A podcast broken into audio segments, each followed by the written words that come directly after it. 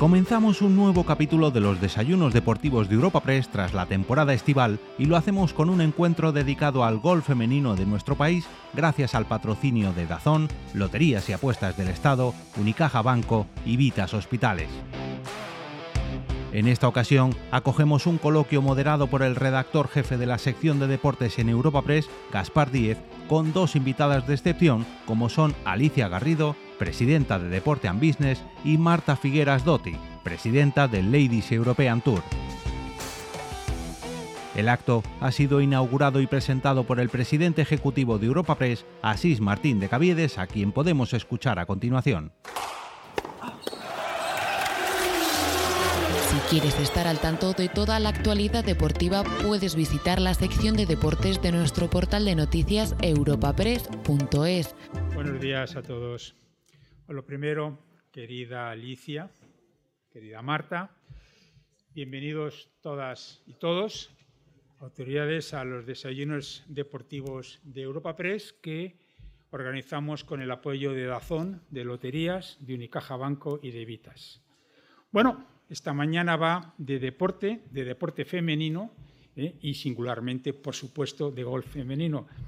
Y es, realmente imposible hacer un desayuno de golf femenino mejor o con mejores protagonistas que con Alicia Garrido Villacieros y con Marta Figueras Dotti.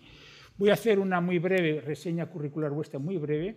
¿eh? Después veremos un vídeo y después iniciamos lo que es formalmente las ponencias y el desayuno. Comienzo contigo, Alicia. Alicia Garrido Villacieros es la presidenta de Deportes and Business, es hija, sobrina y hermana de grandes golfistas. ¿eh?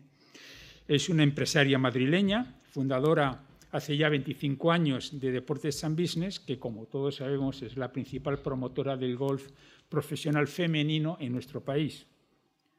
Con más de 100 torneos femeninos profesionales organizados, ha culminado este enorme esfuerzo con un hito histórico para España que es la Solheim Cup 2023, que concretamente se celebrará en la finca Cortesín, en la Costa de Sol, evento que está, todos sabemos, considerado en el mundo del golf como el evento más relevante por encima de cualquier otro profesional femenino, tan solo por detrás de los Juegos Olímpicos. Enhorabuena, enhorabuena, Alicia. Ya nos contarás más, pero vaya por delante la enhorabuena. Bueno, Marta Figueras Dotti, la presidenta del Ladies European Tour qué decir de Marta. Marta es, dicen, la Sebe Ballesteros femenina. No sé si esa comparación es acertada o no, pero yo lo digo de corazón. Es nacida en Madrid. Marta empezó a jugar al golf a los siete años, cuando su padre, entonces presidente de la Federación Española de Golf, la llevaba a ella como su caddy. Eso me dice. Es así. así es. Él y José Gallardo, mítico José Gallardo, todos los conocemos. No, los conocemos, de hecho tú y yo pues, somos más o menos de la misma generación, del mismo club además. Bueno, decía que él y José Gallardo han sido las personas, me dice, más influyentes en su dilatada carrera golfística. Estudió con una beca golf en Estados Unidos, graduándose cum laude en Humanidades y Ciencias Sociales, pasando en aquel año 82 a dedicarse al golf profesional tras su victoria en el Open británico como amateur. Ha sido la primera española que ingresó en el circuito LPGA, el circuito profesional norteamericano, alcanzando su primer triunfo en el año 94. En el año 2016, la Real Federación Española de Golf la nombró seleccionadora para los Juegos Olímpicos del año 16 y al año siguiente fue vicecapitana del equipo europeo de la Solheim Cup. Y desde el año 18 es la presidenta del Ladies European Tour. Bueno, como decía, difícilmente podemos tener mejor panel para hablar de golf femenino. En Europa Press, quiero aprovechar para decirlo también, tenemos una apuesta clara, decidida de apoyo al deporte femenino. Lo hemos hecho en fútbol, lo hemos hecho en balonmano, lo hemos hecho en golf ahora, lo hemos hecho en, baloncesto. Bueno, y en cualquier caso, de verdad, seáis todos bienvenidos a este desayuno. Y sin más, veremos ahora un vídeo sobre, sobre el golf. Muchas gracias. Blue and red. Power and touch. Buenos días y bienvenidos y bienvenidas a esta nueva edición de los desayunos deportivos de Europa Press. Iba a dar yo paso al vídeo, pero se me ha adelantado mi presidente, está en todo su derecho. Hemos visto este vídeo, espero que hayan podido descansar de, en este verano para afrontar este nuevo curso en los desayunos deportivos de, de Europa Press, donde vamos a seguir contando con los principales prescriptores del mundo del deporte. Este jueves vamos a hablar de la Solheim Cup, la competición, como, ha dicho mi presidente, más importante del calendario femenino del golf y que por vez primera, y por eso están aquí Alicia y Marta, y les agradezco enormemente su, su presencia aquí, eh, se va a disputar en España, en Finca Cortesín, como hemos visto en este vídeo, del 22 al 24 de septiembre. Ellas son, no quiero decir la palabra, pero bueno, son por lo menos presuntas, dos de las dos presuntas culpables de, de que este evento se celebre aquí. Alicia Garrido, como ha comentado mi presidente, la, la, responsable, la presidenta de la principal promotora de golf femenino en este país, y Marta Figueras Dotti, que como ha dicho también mi presidente, no es la Severiana Ballesteros del golf, sino Marta Figueras Dotti, la que derribó muros en el golf, la primera profesional del golf en el circuito estadounidense, la primera española, y la actual presidenta del circuito europeo de golf. Les agradezco, como, como decía antes, la presencia aquí, porque la organizadora ha tenido que dejar todo allí para venir aquí y presentar este evento en Madrid y Marta, eh, excepcionalmente este desayuno es a las 11 porque ha cogido un vuelo desde Ámsterdam para venir hasta a este desayuno. Europa ha levantado el trofeo dos veces consecutivas, lo logrará por tercera vez, por primera vez en su historia. ¿Qué impacto económico y social tendrá la Solheim Cup, la que, y no le gusta a ellas llamar la Ryder Cup femenina? Quedan entradas aún. ¿Cómo influirá en las próximas generaciones de golfistas españolas? Pues vamos a empezar a buscar respuestas. Para ello, como decía, tenemos a Alicia y a Marta, pero antes les recuerdo que pueden enviarnos a ustedes y los que nos siguen de forma telemática sus preguntas a preguntaseventos.europapress.es. Empezamos con, con, Alicia. Bueno, lo primero, muchas gracias otra vez y bienvenida. Eh, presunta culpable, ¿te sientes presunta culpable de que, de que esté aquí este gran torneo del golf femenino en España? Bueno, si queremos llamarle así, sí, hay muchos culpables. ¿eh? En todo esto, la verdad que, bueno, como en todo gran proyecto, hay un equipo detrás inmenso de personas, pero es verdad que hemos aportado nuestro granito de arena y llevamos muchos años intentando que la Solheim Cup llegara a nuestro país y por fin lo hemos conseguido. Ya, ya es una realidad, con lo cual muy orgullosa de ser culpable. Bueno, desde el año, he leído desde el año 2009 que la, la viste por primera vez en Chicago, ahí ya eh, rondaba esa cabeza de, de traer la Solheim Cup aquí a España. Efectivamente, en el año 2009 decidimos ir por primera vez a la Solheim Cup, que realmente no sabíamos lo que era. Sí, era un enfrentamiento entre las mejores europeas y las americanas. Pero ese año se clasificó una gran amiga nuestra, Tania Losegui, y, y, bueno, Marta nos animó a que fuéramos a Estados Unidos y llegamos allí a Chicago y vimos aquello y dijimos, madre mía, esto hay que llevarlo a España. O sea, esto no se lo puede perder el público español. Y desde entonces empezamos a trabajar para tener la Solheim Cup en España. Es verdad que a la vuelta de aquel viaje empezamos rápidamente intentando que hubiera una candidatura. En, en, aquel momento la Costa del Sol ya era patrocinador del circuito femenino, era el principal patrocinador del Open de España. Y con la Costa del Sol empezamos a forjar un, una primera opción que realmente no llegamos a tiempo porque la siguiente Solheim Cup en Europa era en 2011 y se la llevó Irlanda. Pero bueno, luego como sabes, la Solheim y el torneo se fue a Glen Eagles. Y en Glen Eagles la verdad es que dio un salto de calidad el torneo increíble, porque aquel, aquel evento se, se formó un poco con el proyecto que se había hecho la Ryder Cup en años anteriores en ese mismo escenario y, y como te digo, dio un salto de calidad y, y, y, de cantidad, porque las masas acudieron, superaron los 100.000 espectadores y realmente bueno, pues se veía que el golf femenino iba increciendo.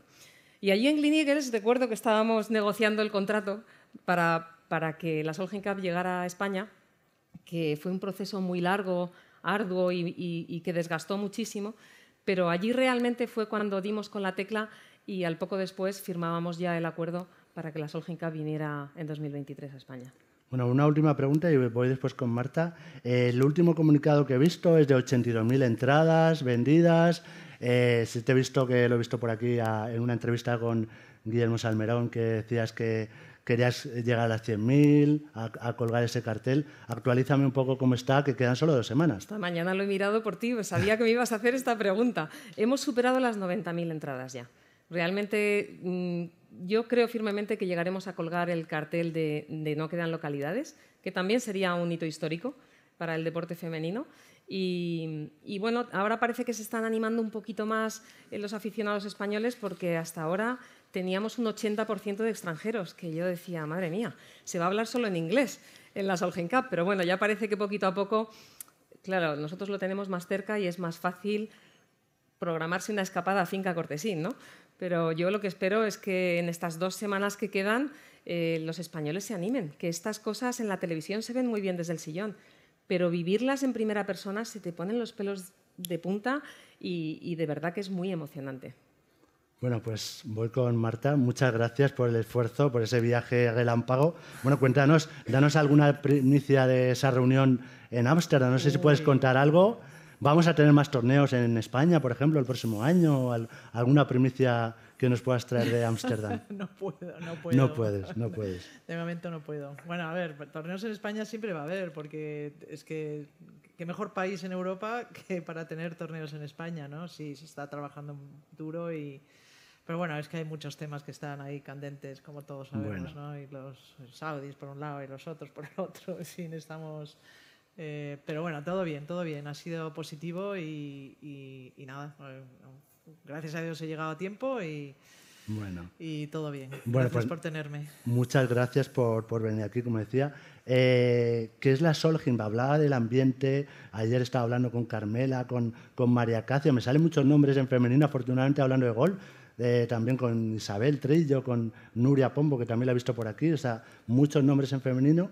Y me decía, yo desgraciadamente no lo, no lo he vivido, ¿cómo es el ambiente de la Solheim tan diferente a cualquier otro torneo, como supongo que es similar a la Ryder Cup? Bueno, efectivamente, yo, yo creo que, que durante esa semana ves, a mí lo que más me impacta es eh, la transformación de las jugadoras de los equipos, ¿no? Eh, es impresionante cómo viven eh, el espíritu de equipo, el jugar por un continente y cómo se contagia, como decía Alicia, a todo, el personal, a todo el público, a toda la gente que lo vive. ¿no? Entonces, aparte de ser el evento por excelencia más importante del golf femenino a nivel mundial, eh, lo que se vive en esa semana, yo que lo he vivido muchos años muy de cerca, es, es, impresionante porque, no sé, hay, hay, una expresión que siempre decía Ánica cuando me llevó de vicecapitana en el 2017 y dices que vienes como un equipo y, y vuelves como una familia, ¿no? porque es que convives tanto, eh, tantas experiencias, tantas emociones, tantos pensamientos que la verdad es que es, apasionante lo que aprenden. Y, y, bueno, y creas un equipo, es verdad que en Europa estamos más acostumbrados a vivir las, eh, los torneos por equipo, ¿no? porque gracias a Dios tenemos un montón de torneos eh, en equipo, algo que en América no se hace eh, y, se vive, se vive. Eh, seguro que me va a pasar porque he puesto 30 veces la Ryder Cup femenina, para no repetir, la Solheim Cup. ¿Qué sentiste cuando se concedió a España la Solheim Cup? dijiste que casi que, que, era un orgullo personal, una satisfacción y algo por lo que habías luchado desde que llegaste también a la presencia de, del circuito europeo. Sí, sí, sin duda. O sea, nadie sabe realmente, ni yo lo sabía, porque cuando yo entré en el consejo del LED, pues eh, eh, aparte de encontrarte en una situación un poco, un poco dramática, eh, empiezas a aprender cosas y a vivir cosas que, claro, nunca me hubiera imaginado. Entonces, también aprendí el proceso que lleva poder llegar a un acuerdo para conseguir una Solheim en el país, ¿no? Y fue un proceso, como dice Alicia, muy, muy difícil, muy... La verdad es que pensé en muchas ocasiones que no íbamos a conseguirlo, eh, porque hay tantos aspectos que hay que trabajar y que hay que llegar a los acuerdos con tantas partes que también han sido responsables, que fue, fue muy, muy, muy complicado. Pero bueno, el día que firmé las, me parece, 640 páginas ahí en la oficina, por delante y por detrás, casi eh, fue como un, eh, fue como un, ¿no? un, decir, bueno, ya está en España, ahora vamos a, vamos a hacer que sea la mejor experiencia de la Solheim de toda la historia. Eh, es difícil, es difícil, todo el mundo lo sabe, pero, pero bueno, oye, está aquí y ya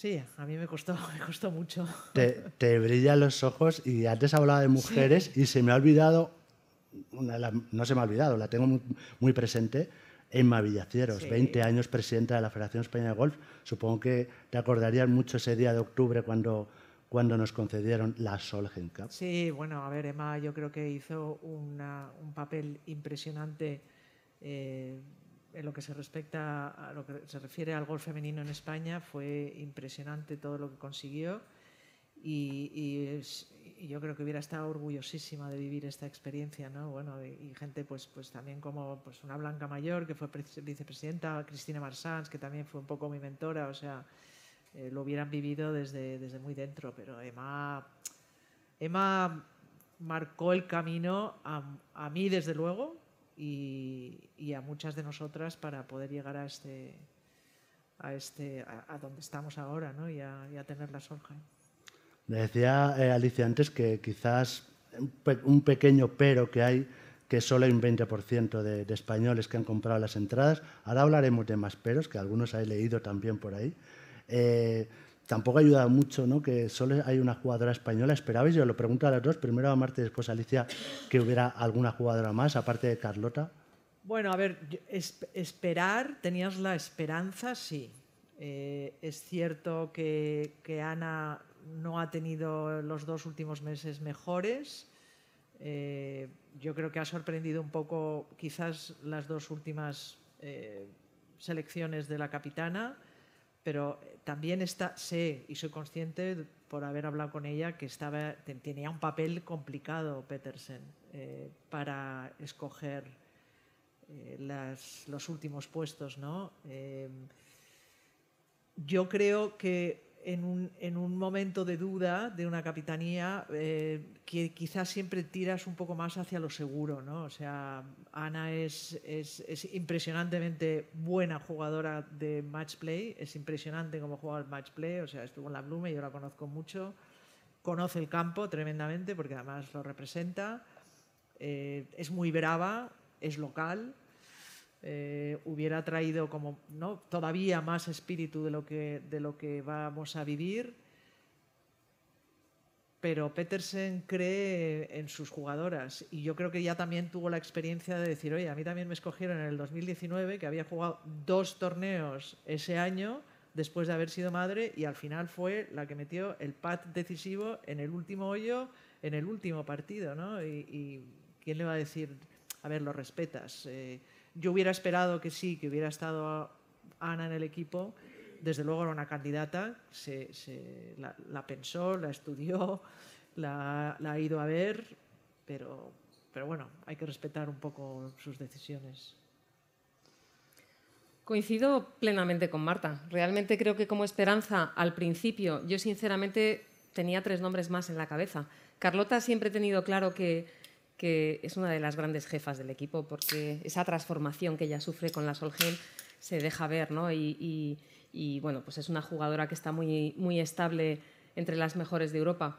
Eh, a mí los tres otros nombres que se me venían siempre a la cabeza era por un lado Azara Muñoz, que es una jugadora que, que ha sido madre y que ha querido intentarlo, ha vuelto, pero claro, no le ha dado tiempo a recuperar la forma que tenía antes de ser madre. Ella también es malagueña, con lo cual era su Solheim de alguna manera y no ha podido llegar. Luego teníamos a Ana Peláez, que como dice Marta, hasta el mes de junio parecía Sí, que sí, Ana sí. realmente podía meterse en el equipo porque estaba en una progresión constante muy buena. Pero es cierto que le ha faltado quizás una victoria y jugar bien los últimos dos meses. El verano es fundamental para la clasificación de la Solheim porque es el momento en el que se juegan los majors en Europa, en el que las americanas vienen aquí a Europa y es cuando hay que demostrar que realmente eres una de las mejores. Y eso ha coincidido con un pequeño bache en, sus resultados y bueno, pues ya sabemos todos cómo es el golf. Al final yo lo que quiero romper es una lanza a favor de la capitana europea, a favor de Susan Petersen, porque ella lo que quiere es lo mejor para el equipo. Y por el hecho de que se celebre en España, pues no, debe, no debería sentir presión por escoger a una española, porque realmente de lo que se trata es de que a nivel deportivo den el máximo. Y yo estoy convencida de que los, los picks, las elecciones de la capitana, han sido muy, pesa- muy pensados y siempre en el plano deportivo. Como dice Marta, la experiencia es un grado muy importante en la Solheim Cup. Yo estos días atrás, que yo estoy en Finca Cortesín y la grada del hoyo 1 ya está montada. Y pasaba por la pasarela por la que van a pasar las jugadoras y me decía Poli, la directora de, de, de la Solja, y me decía, pero aquí las jugadoras déjales que no entren de una en una por dentro, que es una jugadora que podría ser perfectamente parte del equipo. Parte del futuro del golf español. Le, hago un comentario a mis compañeros de aquí de sala. No estoy teniendo problemas con los, con los emails. Si tienen alguna pregunta, por favor, levanta la mano y le, les damos la palabra. Eh, Alicia, eh, lo comentabas tú ahora, te has adelantado. ¿Nos puedes trasladar a esa finca cortesín, a ese hoyo número uno, con ese graderío de 1.500 eh, espectadores? Ese, creo que tiene el lago a la, izquierda, ¿no? muy cerca del green, par 4. Cuéntanos ese hoyo uno y lo que se va a encontrar el público que, ha comprado la entrada y el que lo va a comprar a partir de hoy en la, en la Sorgin Cup. Pues la verdad es que la transformación que está sufriendo Finca Cortesín es algo mágico, porque se está creando una ciudad allí. Es muy impresionante ver cómo día a día va creciendo y se va formando toda esa infraestructura para, acoger a los miles de personas que van a venir. Eh, pues sí, ya te lo he contado, entrar por la pasarela del hoyo 1 impone mucho, porque te imaginas eso lleno de miles de personas y creo que va a ser algo que lo que te decía antes, que en la televisión se va a ver muy bonito, pero el que lo viva en primera persona es ese tipo de recuerdo que no se te olvida en la vida. Y luego, bueno, pues eh, realmente estamos trabajando mucho para que todos los espectadores, eh, tanto VIPs como no, tengan la mejor experiencia posible, hemos intentado trasladar la forma de vida en Andalucía en la Solheim Cup. yo, de la experiencia que tengo de, mi visita a Solheim Cups anteriores, desde 2009 hasta ahora, pues eh, es muy diferente la manera que, se celebra una Solheim pues en el norte de Europa, donde tienes grandes carpas gigantes, donde te metes a comer, o en Estados Unidos, donde quizás hay un poquito una falta de detalle en el hospitality, aquí nosotros creo que somos grandes especialistas en el hospitality y eso se tiene que dejar notar. Y además, en España y especialmente en Andalucía y en la Costa del Sol se vive al aire libre. Y entonces lo que hemos creado es multitud de plazas donde el espectador se va a encontrar eh, una oferta gastronómica muy amplia para que todos los extranjeros, bueno, y los españoles puedan probar la, variedad gastronómica que hay en nuestro país, que es muy, muy grande y que creo que merece la pena que la prueben, es decir, vamos a intentar huir de los perritos calientes y las hamburguesas, que algo tendrá que haber, pero, pero el espectador va a, probar, va a poder probar los calamares en el campo, porque creo que debe ser así. Y van a, y van a, y van a llegar a la Andalucía Plaza, que es la gran plaza por supuesto, y venenciador también, porque, y, y, taller de flamenco vamos a tener también. Vamos a tener una exposición de, batas de cola, de trajes de flamenco. Em, va a haber música en directo por las tardes. Al final lo que queremos es trasladar ese espíritu andaluz y esa cultura tan rica que tenemos en este país para que el espectador no se quede indiferente, para que, para que los miles de personas que van a venir por primera vez a Andalucía digan, madre mía, lo que me he perdido hasta ahora, y que reserven desde ya sus siguientes vacaciones allí, porque esto lo que va a generar a nivel económico, esto es un motor para el turismo impresionante, y lo que va a generar es que muchos nuevos turistas van a encontrar su destino favorito gracias a la Cup. Bueno, te estás adelantando mis preguntas porque ahora te, iba a hablar de precisamente del impacto económico. Pero bueno, ya voy a hablar con Enrique y con Pepe Bouzas de Vitas, que es vuestro proveedor médico, para que a ver si me pueden dar alguna una de las empresas privadas que ha apostado por la Solheim Cup desde el principio y que estamos muy agradecidos. Porque, Sí, yo también, pero quiero que me inviten algún día a ver si puede ser. Bueno, eso yo lo, voy a intentar, lo voy a intentar.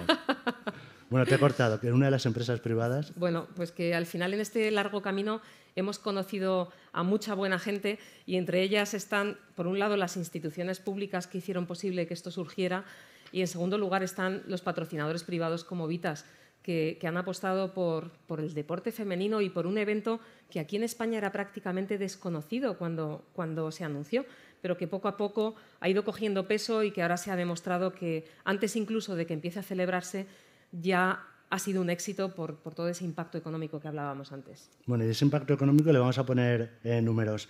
Eh, leí en una rueda de prensa que dio el consejero de la Junta que hablaba de unos 500 millones de euros de impacto entre el mediático, hoteles y todo lo que mueve, no solo en la Costa del Sol, sino también comentabais que la gente va a pasar, sobre todo el público estadounidense, va a pasar por Madrid y probablemente también haga turismo aquí en Madrid o en otras partes de España. Claro, sin duda porque realmente mucha gente va a volar a Madrid y al final el que viene de Estados Unidos no viene solamente para la Solheim Cup, aprovecha y hace un viaje más largo y juega a otros campos y visita otras ciudades, ¿no? con lo cual ese impacto se multiplica. Eh, ese impacto que hablabas de 500 euros efectivamente es una proyección, millones, 500, perdón, 500 millones de euros. es una proyección que hemos hecho y que, bueno, a día de hoy es bastante fidedigna. Eh, esto engloba todo el proyecto Solheim Cup. La Solheim Cup, eh, cuando, cuando se firma que venga a España, es porque lleva detrás un proyecto que no solamente es este evento, sino que incluye también el Andalucía Costa del Sol Open de España, que pasa a convertirse en la última prueba del circuito europeo, es el final de la temporada, y con ello también se firma el patrocinio del ranking de ganancias del circuito europeo. El Ladies European Tour, su ranking de ganancias se llama Race to Costa del Sol, porque en la Costa del Sol es donde termina el circuito, con ese Andalucía Open de España, Andalucía Costa del Sol Open de España, que pasó a duplicar su montante en premios, bueno, ahora ya es incluso superior al doble de lo que era cuando se firmó. Entonces, ese torneo, el Open de España, durante cinco años que se firmó gracias a la Solheim, más la Race to Costa del Sol, que lo que hace ese patrocinio es que Costa del Sol está presente en todos y cada uno de los torneos del circuito europeo, más la Solheim Cup, es lo que nos lleva a esos 500 millones de euros de impacto global. Y en ese impacto, como bien dices, está el impacto mediático, que son unos 200 millones de euros, y está el impacto económico, tanto directo como indirecto, en Costa del Sol, Andalucía y por ende en toda España. Eh, Marta, eh, le preguntaba antes a Alicia por eh, ese hoyo 1, por ese, lo que nos vamos a encontrar en la Sorgin Cup.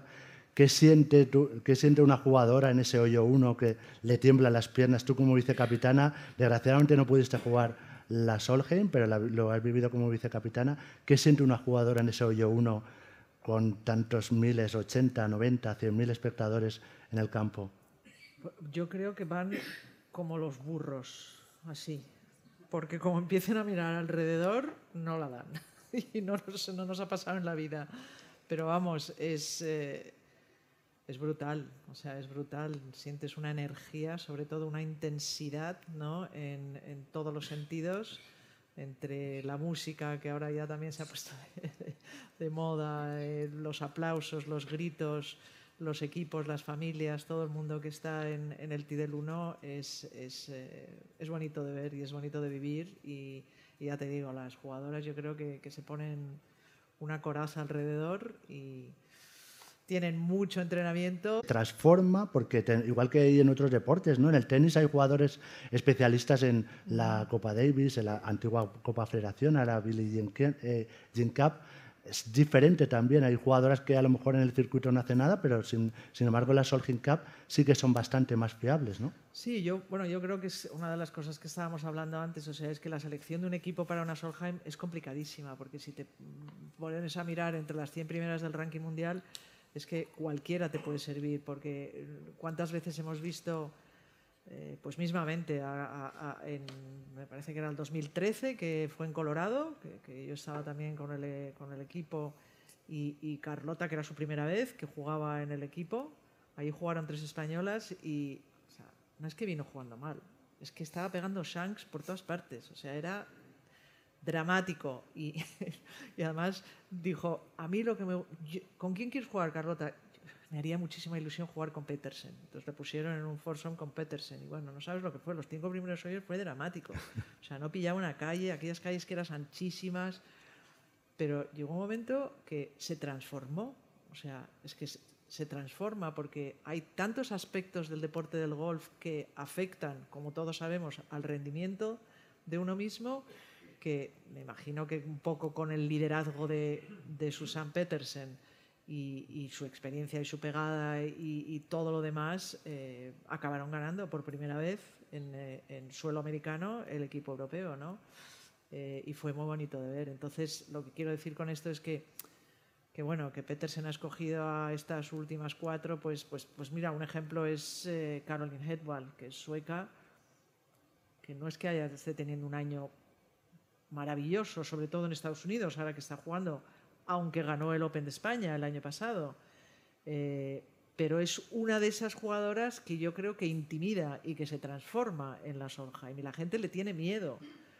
El equipo contrario, quiero decir, le tiene miedo, ¿no? Y, bueno, eh, Susan lo sabe, lo ha vivido, ha convivido con ella, ha, competido con ella y para ella es una baza importante. Entonces yo estoy convencida de que aunque Headball pues se llegó después de la selección, que yo estuve con ella también en Irlanda la semana pasada y, falló el corte en un campo que es que es perfecto para ella, pero no me preocupa, ni nos preocupa a nadie, porque, ¿sabes? O sea, sacan, o sea, una jugadora no, no tiene que estar trabajando antes de la Solheim, todo el trabajo se ha hecho durante muchos años, ¿no? Y su experiencia eh, es importante, entonces eh, yo creo que, que enseñan lo mejor de ellas mismas. Hablábamos antes de tu carácter pionero en el mundo del golf. Se habla de Marta Figueras Dotti, de Blanca Fernández Ochoa, de Arancha, de pioneras del mundo del deporte. Eh, y comparabas tú la situación de las jugadoras de ahora con las de antes. Dices, yo soy incapaz, ahora van así. Eh, leía desde que te recibieron en el aeropuerto de Barajas cuando ganaste aquel Open británico, que te recibió Olga Biza, recibiste la carta de Soriano Ballesteros y todo eso que antes erais amigas, decíais, y ahora dices que las jugadoras son como robots, que no saben leer los campos y no llevan tres libros. Eso te he leído por lo menos. ¿Qué, diferencia hay entre antes y el ahora? Bueno, a ver, yo creo que ha habido... O vamos a matizarlo. Eso, porque si no me paso igual una, hora hablando del tema. O sea, yo creo que ha habido muchos cambios en ha, habido, ha habido para mí tres cambios importantes. ¿no? Uno, que es la tecnología, que está afectando tremendamente a todos los deportes en sí. Otro creo que ha habido es la preparación física. Ha habido un antes y un después de, quizás Annika Sorenstam, por no hablar de los hombres, ¿no? y el material. Entonces, eh, yo. Es verdad que, que el nivel de competición, quizás, porque todo esto ha sucedido y el nivel de juego ha aumentado tremendamente, eh, la gente invierte más tiempo en el entrenamiento. ¿no? O sea, es verdad que nosotros, eh, cuando yo jugaba, pues sí, claro, jugabas tus 18 años de entrenamiento, entrenabas tus dos o tres horas en el campo de prácticas. Eh, pero como me decía mi Sebe, dices que Marta, si es que no hay secretos, si es que esto es de sol a sol, o sea, es de sol a sol te pones a entrenar y tal. Ahora no, ahora tienes que viajar con el Trackman. Claro, conéctate al Trackman y, si no tienes Trackman te, te, pasas. Luego te tienes que ir al gimnasio. Que bueno, que nosotras también íbamos al gimnasio, está claro, pero era otras dinámicas. Y luego éramos capaces, yo creo, de desconectar bastante más de lo que desconectan ellas, porque las jornadas son tan largas empiezan a entrenar, juegan, vuelven a entrenar, la preparación física, luego el fisio, que nosotros no teníamos desgraciadamente, etcétera, etcétera, etcétera. Entonces las jornadas son tan largas que yo creo que se cansan más, claramente. Yo he llegado a jugar nueve torneos seguidos. O sea, cuando yo jugaba en la LPGA había un calendario de 42 torneos. Y yo jugaba 35, 36 sin ningún problema al año. Ahora están a punto de sacar el calendario de la LPGA y habrá 33 máximo. Las jugadoras juegan menos, mucho menos, por más dinero, está claro, pero juegan menos porque yo creo que eh, la intensidad es, es mucho mayor, ¿no? Y entonces, bueno, mm, al final las facilidades que se tienen ahora no las teníamos entonces. Entonces teníamos que crearnos nuestro ambiente para no un poco perecer en ese mundo, ¿no? No teníamos móviles, no teníamos ordenadores, no teníamos vídeo. Te decía, no teníamos... decía Emma que una baguette y una bolsa de patatas al día en París, ¿no? Sí, Algo sí, así. el fofilé de, de París ahí en Saint-Cloud. No, solamente podías tomarte un bocata, un bocata durante eso ha cambiado. Ahora tenemos jamón, tenemos de todo. Claro, claro, ahora tenemos de todo. Pero que hemos, vivido esa época durante mucho. Yo la he vivido durante muchos años. Entonces, pues crea, creabas un ambiente entre las jugadoras que éramos como una gran familia. Y, te tengo que decir que eso sigue existiendo bastante en Europa. ¿eh? Quizás en Estados Unidos menos, pues porque, oye, es, es un conglomerado de tantas jugadoras de tantos países y cada una va el, Yo creo que eso es directamente el, proporcional el al dinero montante en premios del importa torneo. mucho, ¿no? O sea, están jugando por 115 millones de dólares. Ahora, ahora hablaremos de dinero. Ahora hablaremos de dinero. Pero bueno, eh, yo creo que eso es un poco, lo, que- lo- un poco, un poco para, pa- ¿no? para explicar un poco lo- la- los cambios. Pero bueno, como todo, pues oye, todo va mejorando y hay cosas mucho mejores, sin ninguna duda, y hay algunas cosas a lo mejor pues no tan buenas. Bueno, después hablaremos de dinero, lo dejamos ahí. Eh, la Solgin es del 22 al 24, pero empieza mucho antes. Tenemos, tenemos eh, actividades desde el 18 de, Bueno, de empieza, en realidad, empieza el 17. El 17. 17, el sí. 17, pero bueno, a partir del 18 creo que hay actividades musicales, está la Solheim Cup eh, Junior también, que tenemos, hay cuatro españolas, ¿no? Está, háblame un poquito de ese programa, ¿no? Que nos hace un poco mayores a los que sabemos quién es la banda Europe y hemos bailado con Europe, el, grupo sueco que va a estar en el programa musical. Pues te cuento. Bueno, re- empieza el 17, te decía, porque, bueno, es verdad que la semana es del 18 al 24, pero el 17 es la ceremonia de apertura de la Pink Junior Solheim Cup, que se celebra en la Zagaleta y que eso sí que realmente es el pistoletazo de salida de todo lo que va a suceder. El lunes y el martes de esa semana, 18 y 19, es la competición junior, que el formato es muy similar, son 18 eh, jugadoras sub-18 amateur, eh, 12 contra 12 eh, americanas. Eh, son dos días de competición en lugar de tres. El lunes juegan eh, foursons y fourballs y el martes juegan individuales. Y ahí, como bien decías, tenemos cuatro españolas, que ahí chapó por las federaciones porque algo bueno se está haciendo cuando tenemos cuatro jugadoras españolas en ese equipo de 12 europeas. Bueno, eso va a ser como la antesala de la Solheim Cup. Decías el tema de los, de los conciertos. Pues ahí En, Mar- los en el Barbe- Marbella Arena. en el. Marbella Arena. El Marbella Arena va a ser la sede de la ceremonia de apertura, que va a tener lugar el jueves 21 a las 6 de la tarde. Es una ceremonia eh, muy bonita que se retransmite en directo en muchísimos países del mundo y también hemos querido escoger una antigua plaza de toros pues para mostrar esa idiosincrasia que tenemos en el sur de España. Eh, la lista de conciertos, que en principio iba a ser toda la semana, eh, se ha reducido a un antes de factura eh, de transferencias falsos y Zuari Group se llama la empresa. Por si alguien les ha contratado, por favor no les contraten. A nosotros nos deben muchísimo dinero. Estamos intentando arreglar el entuerto. Hemos Mira, mantenido el tributo. que no sabíamos. Pues mira, ya te he dado, te he dado Desgraciadamente, una mala noticia. desgraciadamente. Pero bueno, estas cosas pasan. Eh, afortunadamente, con el Marbella Arena seguimos adelante con la ceremonia de apertura, que es lo que realmente importa en el Marbella Arena. Ese día mantenemos el tributo a Queen, que será después, pero el resto de conciertos, la música en vivo se va a escuchar en el Andalucía Plaza, dentro de Finca Cortesín, eh, durante los días de competición. Y luego tenemos también unas veladas gastronómicas en Villapadierna, en, en Benavís. Eh, están pensadas sobre todo para los extranjeros porque son un paseo gastronómico por Andalucía. Son veladas en las que, bueno, pues además de, de cenar en un entorno maravilloso, pues van a tener música en directo, van a tener el trofeo original de la Solheim allí, en fin, van a tener una serie de... de Hablando de la Solheim, y perdón por el desliz de antes de compararlo con la Ryder, pero es verdad que se nos viene a la cabeza aquella Ryder de Valderrama en 1997. Hay una candidatura para la Ryder Cup de 2031 que va a ser en- quiere que sea en Cataluña. He leído en una entrevista en el diario Expansión, creo recordar, que estabas un poquito enfadada con el gobierno, que porque había puesto un aval de 91 millones o 90 millones 96, creo. 96, vale, yo tenía apuntado 90, 90 millones eh, para esa candidatura a la Raider. Sin embargo, no tenía tantas ayudas la Solheim Cup al margen de la declaración de acontecimiento de excepcional interés. Bueno, a día de hoy cero ayuda del gobierno. Eh, sí, a raíz de esa noticia de que el gobierno había aprobado 96 millones de ayuda para una posible futura Ryder Cup del 31, es verdad que esto eh, hizo que se removieran mucho las raíces de nuestro proyecto, porque los políticos en Andalucía han luchado mucho por esta, por esta Solheim. Eh, se intentó que el gobierno pusiera garantías en su día para que la Solheim viniera a España. No hubo manera de que ninguna institución pusiera la garantía total y al final fue Deporte y Business el que puso la garantía.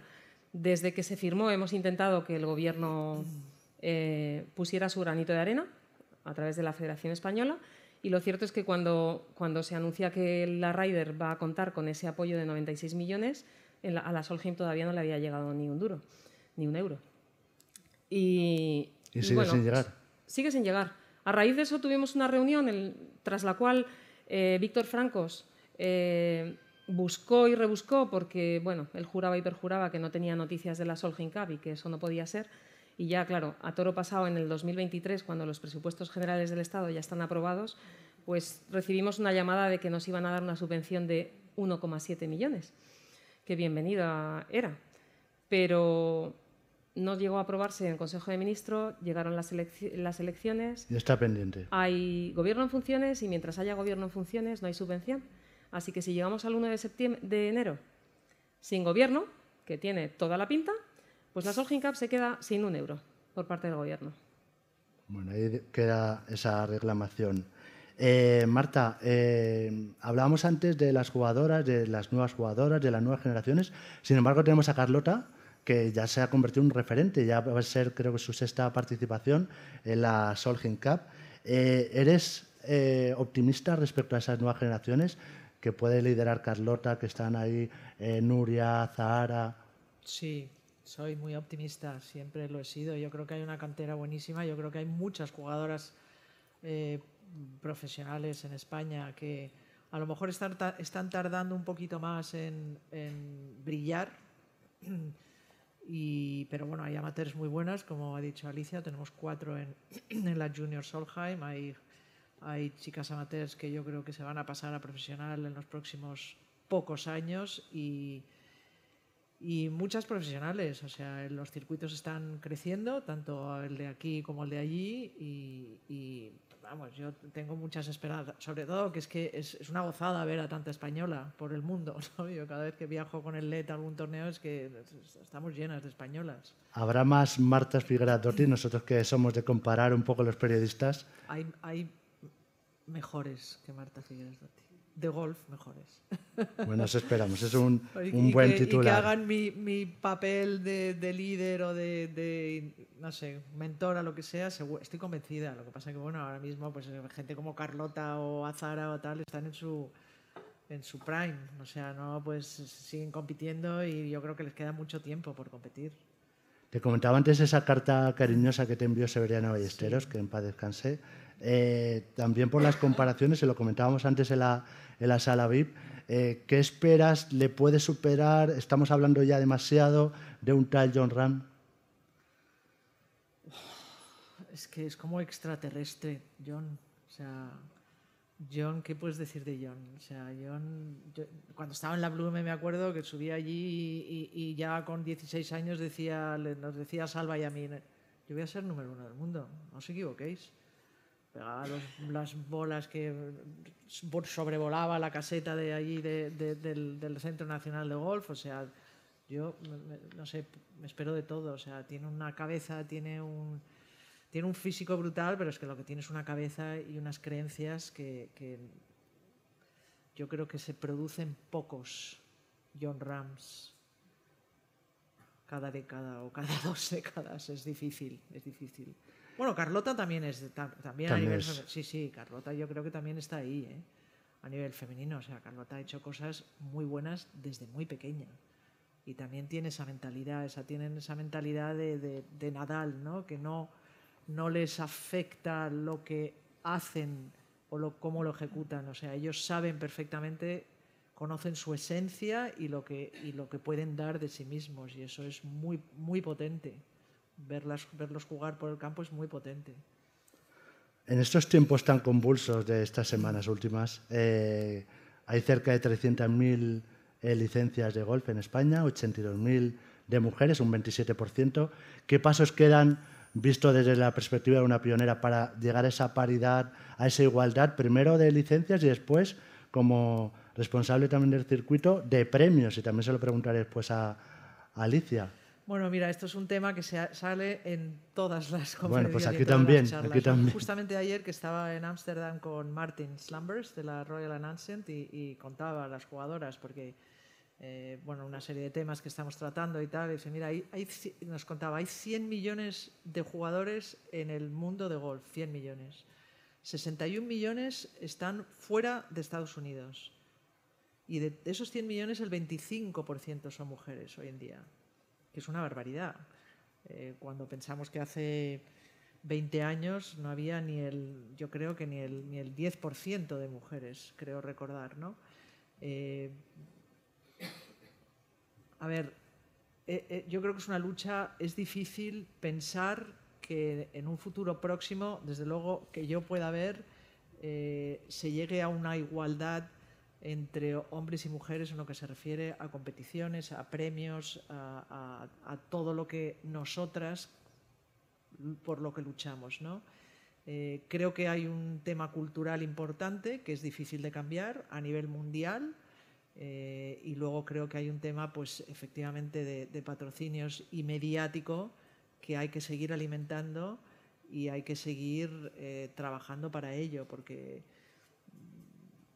yo entiendo, pero bueno, antes me parece que era contigo, ¿no? Que estábamos hablando ahí antes de entrar, o sea, que, en general los hombres o todos van a jugar un pro con una mujer y se identifican más con los juegos, el juego de las mujeres que el de los hombres, ¿no?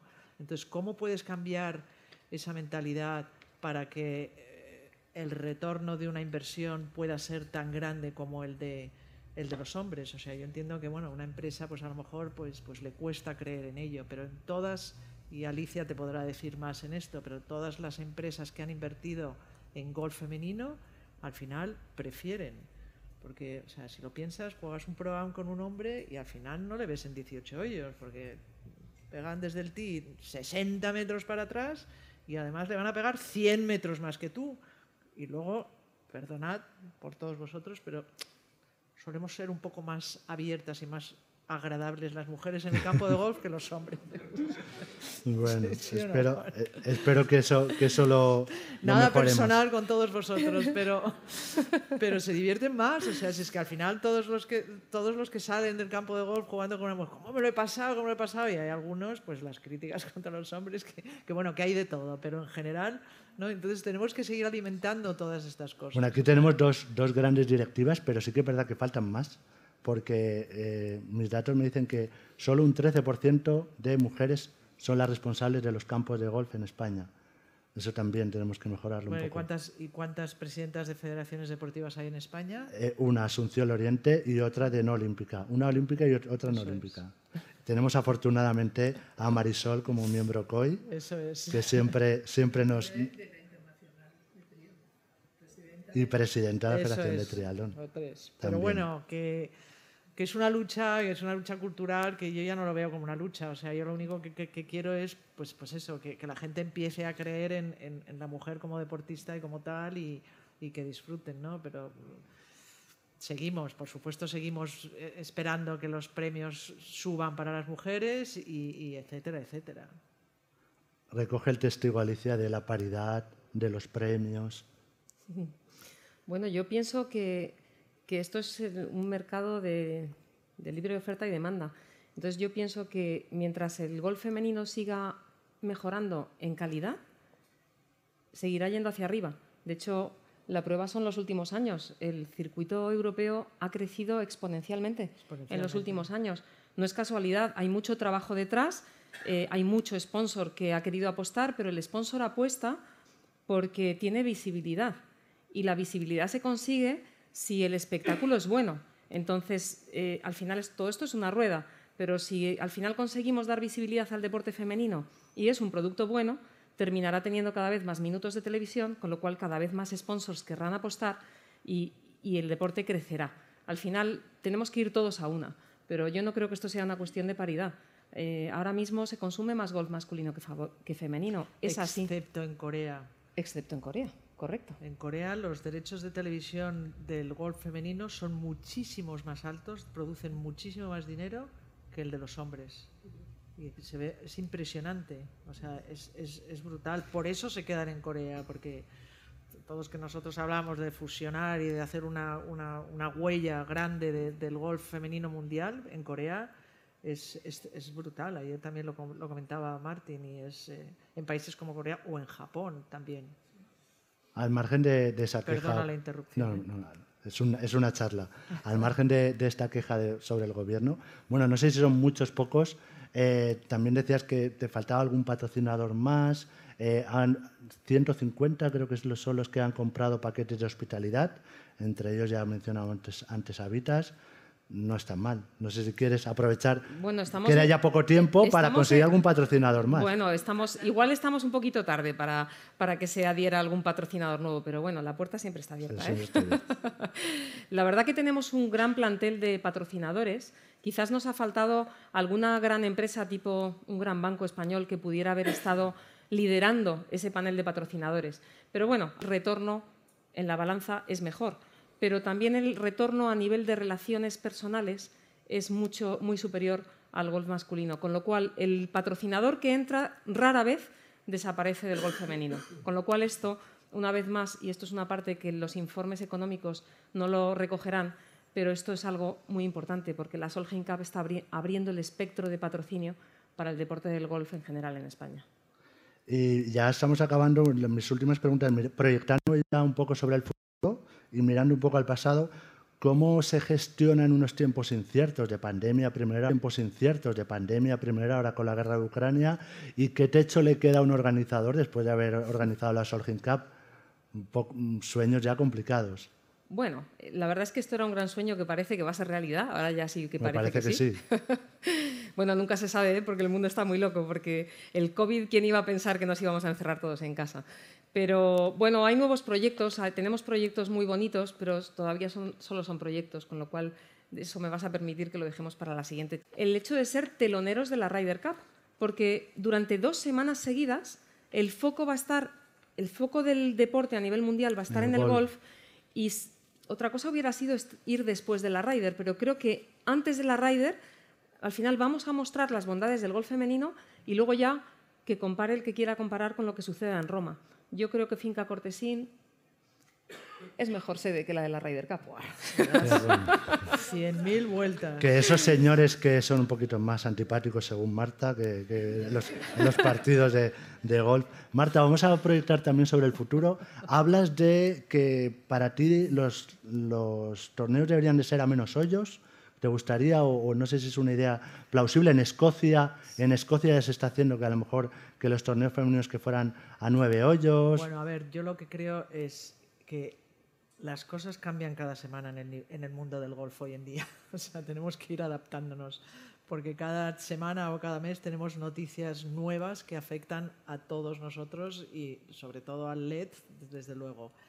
Eh, sí que he hablado y, he- y- y y- creo que sería algo positivo eh, dar la posibilidad a tanto hombres pero, y como mujeres y a hombres, de, sobre todo más a mujeres, de organizar o que jugar torneos que no duren seis horas. Es que hoy en día, claro, como los campos se han tenido que hacer tan largos porque, de, porque la gente le pega tan fuerte y el material es tan bueno, la tecnología es tan alta, no te puedes ir a jugar como te hacías antiguamente ¿no? A la hora de comer jugábamos nueve hoyos, boom, boom, en una hora y media. Entonces, yo creo que uno de los grandes retos que tiene este deporte del golf es el tiempo que requiere jugar 18 hoyos, ¿no? Eh, la gente es cada vez más lenta porque, claro, miran en la televisión y ven a todos estos que tienen el, coach técnico, el coach mental, el coach físico, el coach de no sé qué, la prerrutina, y entonces los imitan y tardan tres minutos en dar un golpe. Entonces, es, es, un, es un reto complicado el del tiempo para el mundo del golf. Entonces, ahora en Escocia, bueno, ya hace, hace dos o tres años, uno de los viajes que estuve allí, se organizan torneos, pues a lo mejor de nueve, bueno, hasta de seis hoyos, seis, nueve, doce, quince, para que las mujeres, que al final somos las que atrae, atraímos, atraemos a, las familias, a los niños, a los jóvenes y posiblemente al marido también, si no juega golf, pues, eh, pues, pues vayan creando una, ¿no? Más jugadores. Entonces, eh, yo creo que eso sería algo que vale la pena estudiarlo ¿no? y considerarlo, porque creo que todos nosotros sabemos lo- lo- que, el, que el tiempo es un reto. O sea, hay muchísima gente que no, no va a jugar a golf porque es que yo no tengo cinco horas y media para irme a jugar 18 hoyos, más la cervecita, las bolas, etcétera, etcétera. Al final es un día entero, ¿no? Alicia nos ha dado una, una, primicia o varias primicias. A ver si nos puedes dar tú alguna. Eh, este año eh, hay tres torneos en España, tres torneos del circuito europeo, la Sella, si incluimos la Solgin y el Andalucía, si no tengo, lo tengo mal apuntado. El próximo año habrá tres, cuatro, dos. No estará la Solheim, pero... No, no está la Solheim. Eh, a ver, yo creo que eh, confío en que no haya menos de tres. Confío. Pero la verdad es que, eh, como te he dicho, o sea, yo creo que, que las cosas están cambiando tan rápidamente y, que nos afectan a todos, sobre todo todo lo que está pasando en América, en el circuito americano. O sea, bueno, todos saben y todos sabemos que, estamos trabajando en una fusión ¿no? con, con las americanas y, para, pues eso, crear un, eh, una huella a nivel mundial del golf femenino que sea más potente y más poderosa y yo creo que eso va, si lo conseguimos, eh, va a ser algo muy, muy muy poderoso ¿no? para, para, el golf femenino europeo y consecuentemente para el golf femenino español ¿no? y, que tengamos ayudas como hemos tenido hasta ahora y como ha mencionado Alicia, o sea, lo del COVID fue un, drama para todos. Gracias a Dios que estábamos en esa colaboración con el circuito americano y que nos ayudaron a salir de, del agujero que estábamos todos.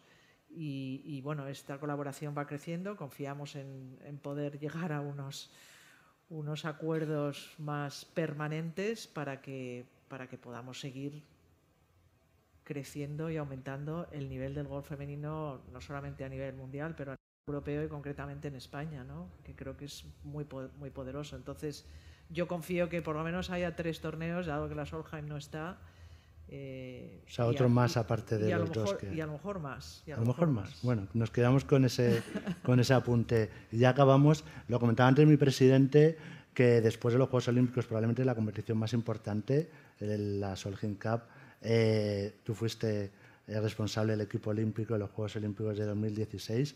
La pregunta va para las dos. Empezamos con Marta, acabamos con Alicia. ¿Confiáis en que unos Juegos Olímpicos transforman una ciudad, transforman el deporte de un país, que esta Solheim Cup, la primera en España, transforme el golf femenino español y que haya un antes y un después de la Solheim?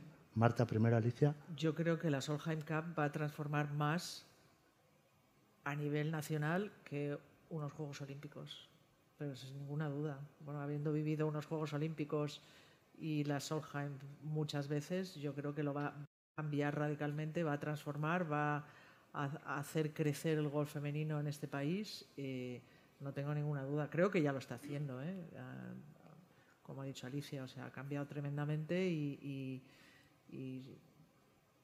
sin ninguna duda lo, va, a seguir haciendo.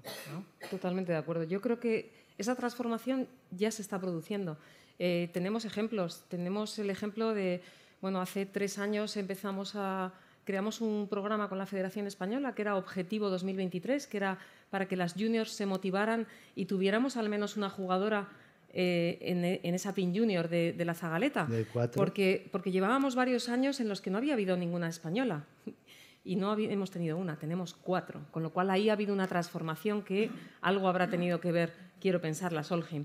Pero luego también tenemos a 110 embajadoras de España, que son señoras de diferentes clubes que llevan dos años transmitiendo su conocimiento y su pasión sobre este deporte y están haciendo, están generando verdadera transformación en sus clubes, porque están haciendo que las mujeres sean mucho más activas, que tomen más partido por la competición y por el deporte del golf. Con lo cual yo creo que la semilla está puesta y eso está empezando a dar sus frutos. Como dice Marta, convencidísima de que a partir de aquí va a ir increciendo. Veremos algún embajador, ¿no? Porque los hay ahí, Rafa Nadal, Belén Coso. Tenemos, tenemos uno confirmadísimo hay otro al 99%. ¿Cuál es el confirmadísimo? No, no te lo... eso va a ser sorpresa. Vais a venir a Finca Cortesín si queréis saber qué juega con una raqueta con una raqueta de tenis. No os lo voy a contar. Hay uno con el que estoy hablando todos los días, que es José María Olazábal, que el pobre es que tiene una agenda porque tiene que estar el sábado en Roma y quiere estar, y... pero la semana anterior juega en Estados Unidos y estamos ahí a ver si hace una visita relámpago por finca bueno, que juega con una raqueta de tenis tiene un buen handicap, tiene un handicap muy bajo. Sí, sí, ese tiene un handicap muy bajo. Es el que va a ir a finca Cortesín. Ese es uno de los embajadores que puede ir, el que puede ir, pero no os voy a decir cuál de ellos. Bueno, Marta, muchas gracias por, Gracias. por venir aquí, por el esfuerzo, venir eh, aquí a estos desayunos. Muchas gracias por lo que has hecho por el deporte español. Eh, me emocionaba casi viéndote el brillo de tus ojos por, por ver que se ha conseguido esa Solheim Cup, que seguro que era uno de los sueños de, de tu vida. Gracias por, por todo ese trabajo. Pero nos vais a ir sin da- darme un pronóstico, no sé si con la cabeza o con el corazón, para esta Solheim. Empezamos contigo, Alicia, por ejemplo, y acabamos con Marta. Bueno, yo te lo voy a dar con el corazón, como hago todas las cosas. Yo, yo, claro, sé que es muy complicado, pero mi final ideal, hoyo 18, último partido, Carlota Ciganda, último par y ganan por medio punto Europa a Estados Unidos. Hacemos historia, pero por los cuatro costados. Muy bien, buen, buen final. Y, 14, y- y Marta, 14 y medio, 13 y medio. 14. O sea, por primera vez Europa entonces va a ganar por tercera vez consecutiva. Las estadísticas dicen que están para romperlas, ¿verdad? Sí. Pero no en este caso, no. No Vale. vamos a romperlas en este caso. Yo creo que va a ganar 14 y medio, 13 y medio. Europa. Sí. Bueno, pues buen, buen pronóstico. Pues con estos pronósticos nos quedamos. Les doy las gracias a ustedes. eh, Les siento lo del el problema de las preguntas, a los que nos han seguido de forma telemática y les invitamos, les invitamos a que lo vean y que, a, a que vayan a Finca Cortesín del 22 al 24 de septiembre, que se va a celebrar por primera vez la Solheim Cup en España. Les espero en el próximo desayuno, el 26 de octubre, con Grant Dalton, el CEO de la Copa América de Vela, que se va a disputar el próximo año en Barcelona. Y hasta entonces, buenos días, buena suerte. Gracias.